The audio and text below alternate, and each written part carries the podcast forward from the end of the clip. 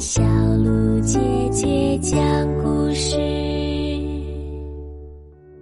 宝贝，你好呀，我是葫芦姐姐，又到了葫芦姐姐给你讲《伊索寓言》故事的时间啦。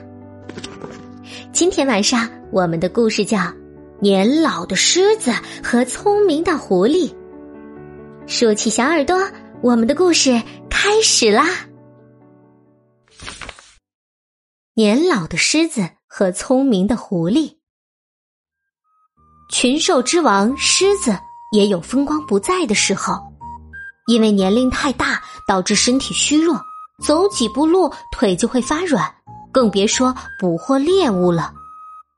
于是他开始招摇撞骗，谎称自己吃错了东西，肚子疼，这样动物们就不会怀疑他已经老到不能动了。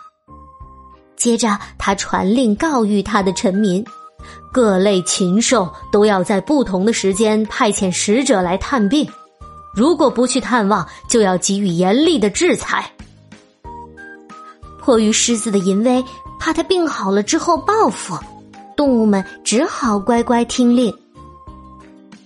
最早去探望的是担任传令兵、四处宣传的斑马，接着是黑斑羚，然后是疣猪，再然后是牛羚。他们都照着狮子的规定一一前去探望。其他动物更没有违逆狮子的勇气，于是每隔三天就相互商量着由谁去探望。轮到自己时，就好像理所当然似的前往狮子的洞里探视，谁也无暇顾及那些去探望狮子的动物的下落。不多久，就轮到狐狸了。他按时来到狮子那里，但只是远远的站在洞外，然后很恭敬的问狮子身体如何。狮子说：“我没有什么事。”但你为什么老站在外面呀？请进来和我聊一聊吧。狐狸回答说：“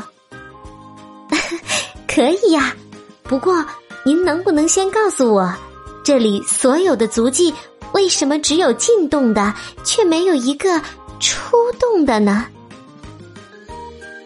好了，宝贝，我想聪明的你一定知道这只狐狸。不会上狮子的当了，对吗？这个故事告诉我们呀，聪明的人啊都能够观察微小的细节，根据细微的迹象预见到危险的人，才能够避开危险哦。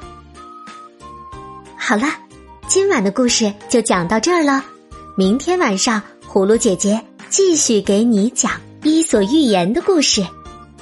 那么现在。就请你乖乖的闭上眼睛，做个香甜的美梦吧，宝贝，晚。